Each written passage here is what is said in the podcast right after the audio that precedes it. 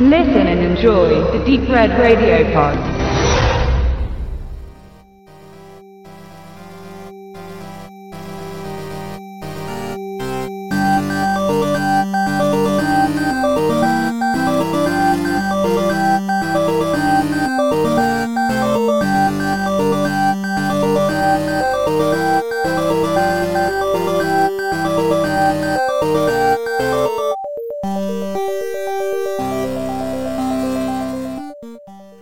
Avengers Age of Ultron. Das ist der neue Avengers mit allen bekannten Gesichtern aus Teil 1 und auch aus den, aus den separaten Serien des Marvel Cinematic Empire. Und wir haben ihn gesehen in der Presseverführung. Und ja, was gibt es Neues? Was ist geblieben? Tobi, was sagst du? Dein Eindruck? Mein Eindruck. Ähm, der ist solide. Technisch kann man nie meckern. Ähm, versprüht aber weniger Charme als Avengers, der erste Teil. Was aber damit zusammenhängt, dass halt, äh, wie ihr ja schon meintet, ähm, da das erste große Zusammentreffen war von den ganzen äh, äh, äh, Sub Substrängen und von den ganzen Heldengeschichten, die drumherum wie Iron Man und äh, Thor und so weiter, da endlich kulminiert sind zu einem großen äh, äh, Event und Event trifft es auch äh, ziemlich genau. Es war halt nur noch, der zweite Teil nur noch Eventkino. Es war, ähm, es gab keine, es gab keine richtigen Höhepunkte. Also es hat sich nie wie Höhepunkte angefühlt, weil das irgendwie in einer Tour... Es ist eben keine Spannungskurve, es ist eine Spannungsebene. Das kann man dazu sagen. Es gibt keine Erhebung. Es ist von Anfang bis Ende wirklich gleich interessant, möchte ich sagen. Also Spannung ist vielleicht das falsche Wort. Auf jeden Fall kann man es nicht Langeweile nennen.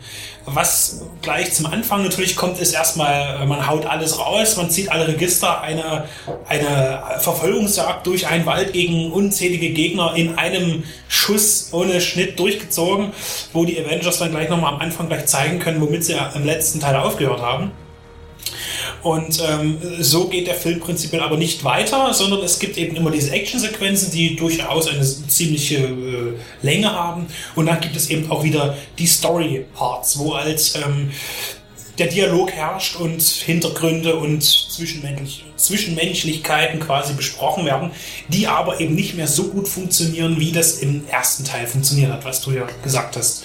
Genau. Was ein bisschen schade ist, weil es dann wirklich das, das reine Event-Kino ist, das auf Effekte setzt und vielleicht auch weniger auf den Plot oder das Skript. Genau. Ja. Also das ist halt ein Punkt, ähm, ich bin jetzt, glaube ich, ein kleines bisschen satt, was ähm, Comic-Verfilmungen angeht, möchte ich schon fast behaupten. Das Problem, was ich habe mit den letzten äh, Comic-Verfilmungen, die nehmen sich persönlich nicht mehr ernst.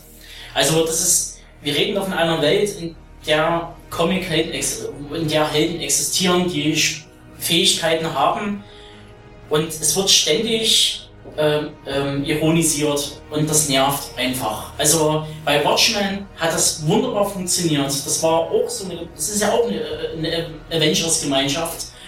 Und die nehmen sich ernst, die nehmen die Welt ernst und die nehmen die Fähigkeiten, die sie haben, ernst. Und hier wird halt selbstreferenziell irgendwie ständig über irgendwelche Fähigkeiten hergezogen, dass man Umhang hat, dass man, keine Ahnung, äh, Thors, Thors Hammer nie heben kann. Das ist ein Witz, der ist schon so totgetreten, dass ich ähm, das einfach nie mehr sehen kann. Und ich fand halt auch die, die, die, die, die Witzkurve war, ja. Wieder keine Kurve. Das war, äh, hat im ersten besser funktioniert. Ähm, war halt dieser, dieser quasi Culture Clash da äh, ähm, reingespielt hat. Ähm, ansonsten, ja, es gab halt keinen wirklich, also es gab, da kommen wir dann noch später zu, zwei größere Aha-Erlebnisse in dem, in dem Film, aber die reißen es halt nicht raus.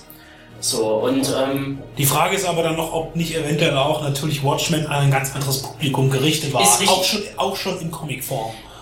Äh, weiß ich nicht. Also es Kenn ich mich auch zu wenig gibt- aus, ich kenne mich auch zu wenig aus mit den, mit den Originalvorlagen. Ich habe mir sagen lassen, dass ähm, der Age of Ultron äh, Zyklus ganz wenig gemein hat mit dem, was wir jetzt auf der Leinwand gesehen haben. Also das sagen die Comic-Fans.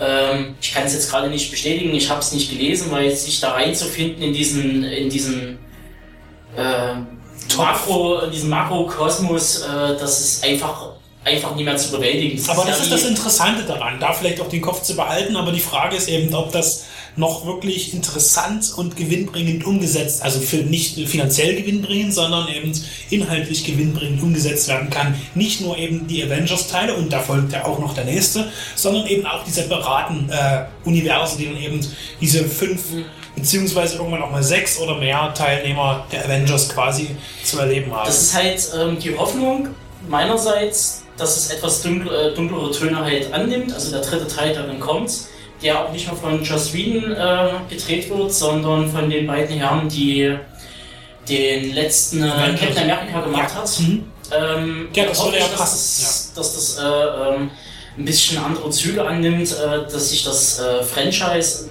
ernster nimmt. man kann gespannt bleiben, was man draus macht. Auf jeden Fall zum Ende von Avengers gibt es auf jeden Fall so eine Art Abschied und eine Art Willkommen. Das ist auf jeden Fall interessant. Es gibt einige neue Gesichter, neue Superhelden, die nicht ganz so neu sind, weil sie auch schon in anderen äh, Filmen aufgetreten sind. Und es gibt wieder einen tollen, kräftigen Score von, oh Gott, von, jetzt habe ich von Danny Danny Elfman, ja, genau, den ich äh, immer wieder toll, beim ersten Avengers schon toll fand. Und ähm, es gibt natürlich auch wieder ähm, die ganzen anderen kleinen Charaktere, die eben auch in den einzelnen Filmen dabei sind, also die man aus anderen kleineren Serien kennt. Ja, ist richtig. Und da kommen halt äh, dazu sechs Charaktere. Ähm, ist zum einen äh, Scarlet Witch und Quicksilver? Quicksilver. Und das ist halt ja einer der Kritikpunkte, die ich habe. Quicksilver wurde auch eingeführt im letzten X-Men. Da halt von jemand völlig anderen verkörpert. Und das ist halt, dass man sich Und das war aber auch in dem Film die optisch interessanteste Komponente mit Quicksilver. Das war der beste Moment im ganzen Film, muss ich ehrlich sagen, mit seinen Fähigkeiten. Mal nebenbei. ähm, ja, Aber ja. das ist ja jetzt nicht der Punkt, sondern wir sind bei ja, Quicksilver. es ist, ähm, das ist, wäre halt das, wie gesagt, dass halt, ähm, dass man, dass sich die zwei ähm, ja, Studios oder besser gesagt äh, Verlage nicht mal einig werden können, einfach über den Schatten springen und zu sagen, ähm, die- die arbeiten ja nicht gegeneinander. Also es ist ja nicht so, dass der eine Film dem anderen irgendwelche Zuschauer wegnimmt, weil die auch nicht zeitgleich starten. Ähm, ich verstehe das halt nie. Also das ist, dass man da irgendwie zusammenarbeitet, sich die Schauspieler zuschießt und ähm, Primär sind die Menschen, die zu X-Men gehen, genau die gleichen, die auch zu Avengers gehen. Das ist schon mal klar. Das Publikum Ja, ist ja. das gleiche. Und dann kommt, wie gesagt, halt ein, ein weiterer Punkt und das ist halt die, der ganz neue Charakter, wirklich äh, neu und geschaffen, quasi eine Geburt erlebt. Vision. Vision. Und ähm, äh, mit Vision ähm, muss ich sagen, ähm, kommt der erste ja, Superheld rein, den man. Thor ist ja eher mythologische Gestalt und ähm, die hat, zieht er seine Kräfte aus Asgard und so weiter und so fort. Und ähm, das ist der erste, wo man sagen kann, wirklich Superheld, wie man sich im klassischen Sinne vorstellt, so aller 40er, 50er Jahre mit Umhang, rumfliegen, Laserstrahlen und allem drum und dran.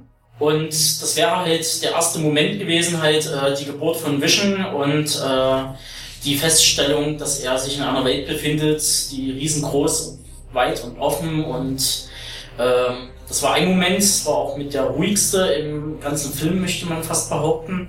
Wo er Das- zur Ruhe kommt nach seiner ersten Genau. Aufregung. Ja. Ähm, war wunderschön gemacht. Ähm, mit Danny Elfman Soundtrack dazu wirkte das wirklich, das war so ein Superman-Moment, was äh, zum Beispiel Martin Grönert von äh, Dresdner Kulturmagazin, ähm, Der fand das ja nicht so toll. er fand das nicht so toll. Er, äh, ähm, ähm, er fand halt, dass es eine Superman-Kopie vom Feinsten war. Und dass wir nicht mehr fliegende, ummantelte Superhelden bräuchten. Was ja, Ja. auch verständlich ist. Was verständlich ist, also den Kritikpunkt kann ich äh, äh, verstehen.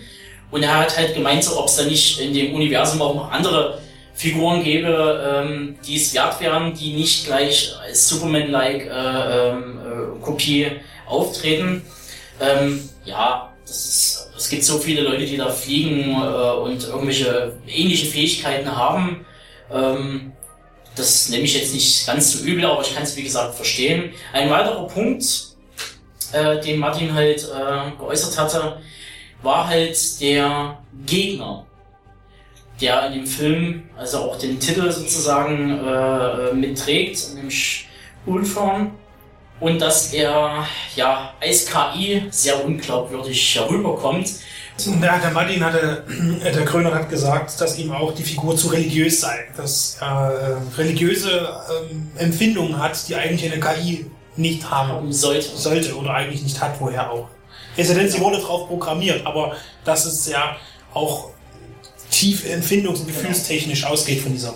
Also dafür, dass es eine kalte, brechende Maschine ist, ähm, ja, kann man viele Schritte halt nicht nachvollziehen. Äh, nachvollziehen ist dann auch noch so ein, so ein Punkt. Äh, Den man vielleicht auch nicht so ernst nehmen sollte in einer Comic-Verfilmung. in einer Comic-Verfilmung, in einer Comic-Verfilmung, was ich aber ernst nehme. Es haben sich damals bei Man of Steel äh, viele Leute aufgeregt, dass halt dort äh, absolute Materialschlacht äh, vollzogen wurde. Viele tausend Menschen gestorben sind bei dem Kampf zwischen äh, Zod und äh, Superman und dass das nicht thematisiert wurde. Ähnlich könnte man das jetzt auch sehen bei äh, Marvel's Avengers, jetzt äh, den aktuellen, wenn nämlich Scarlet Witch auftaucht und den äh, Avengers zusetzt, indem sie ihnen sozusagen den äh, Verstand und den Geist verwirrt und da speziell Hulk und äh, der dort zu einer rasenden Maschine wird und ähm, dort eine äh, ähm, quasi ein Viertel in einer Großstadt dort komplett irgendwie zerlegt und das nicht thematisiert wird, also ähm, Scarlet Witch wechselt dann von dem Bösen zu dem Guten noch und keiner sagt ihr, Mädel, was du da gemacht hast, hast du mal drüber nachgedacht. Du willst uns zwar schaden, aber hast damit einen Haufen unschuldiger Hunde mitgeschadet, was ja eigentlich nicht dein, also das habe ich irgendwo nicht so ganz verstanden. Dann genauso, wo man sagt halt, ähm, es gibt einen Kampf zwischen Ultron und äh, äh, wer war es noch gewesen im Zug? Ähm, jetzt muss ich gerade überlegen, äh, war es Iron Man, war es Was für ein Zug? ich weiß es nicht mehr. es gab einen kurzen Kampf, zumindest in dieser, in dieser, äh, in diesem bulgarischen Städtchen mit Sowjetscham, was Martin äh, auch äh, kritisiert hat, nachdem äh, ersten Avengers in einer Megametropole mit großem Kampf, äh, warum man dann auf einmal in ein Sowjetstädtchen gewechselt ist, äh, vielleicht aus Budgetgründen, meint er. Wer weiß, wir werden es wahrscheinlich nie erfahren. Ähm, die werden wahrscheinlich dann sagen, auch wenn es vielleicht Budgetgründe sind, dass das so gewollt ist.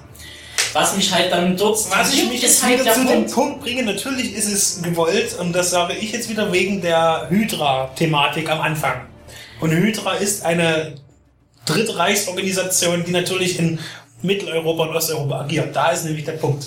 Ja, und die vor allen Dingen, äh, wenn man den Auftakt sieht des Films, quasi in dem Castle Wolfenstein Ja, agiert. ja, also wirklich, ja. man kann ja fast sagen, dass es eine Blaupause ist. Ähm, und da gibt es halt diese, diesen, diesen Kampf im Zug, das ist schon fast so im letzten Drittel, also einer der vielen Finale in dem Film, muss man leider so sagen. Ähm, und der Zug fährt in den letzten Bahnhof ein. Das ist ein relativ moderner Zug, ist jetzt nicht unbedingt gerade äh, Dritte Weltland und äh, eine Schepperkiste. Ist alles ziemlich modern aus, dafür, dass es äh, Sowjetschaum hat. Und rast auf einem Gleis zu mit einem Poller am Ende, wo man sagt, so, also wenn da jetzt noch ein Abgrund gewesen wäre, äh, also ich sage mal so, das sind so viele Klischees da drinnen verbastelt worden, die so zum Teil Hanebüchen sind, wo man sagt so, du hast eine großartige Szene und die wird mit einer, mit einem kleinen Detail kaputt gemacht. Man muss sich jetzt nicht dran stören, aber es fällt halt auf und ähm, es ist nicht bloß mir auf, aufgefallen und Herrn äh, Martin halt auch und äh, wir mussten beide irgendwie schmunzeln und so, oh Gott, das ist so billig. Aber gut, ähm, das wäre jetzt das eine. Ähm, Nun kann man sagen, der Film ist für, den, äh, für, für die Kenner des, äh, der Marvel Comics dazu da, um sich zu streiten, um sich ein bisschen die Haare zu raufen. Und für den weitaus größeren Teil, der nämlich ist, das sind die, die einfach mal so am Wochenende ins Kino gehen und was Buntes sehen wollen, für die wird es eben genau das Richtige sein. Aber auf jeden Fall ist es kein verschwendetes Geld. Man hat was, was man hat zweieinhalb Stunden Unterhaltung. Unterhaltung und ähm, und guckt euch vielleicht nicht den ersten nochmal vorher an, genau, weil das könnte zu hohe Erwartungen wieder erzeugen. genau.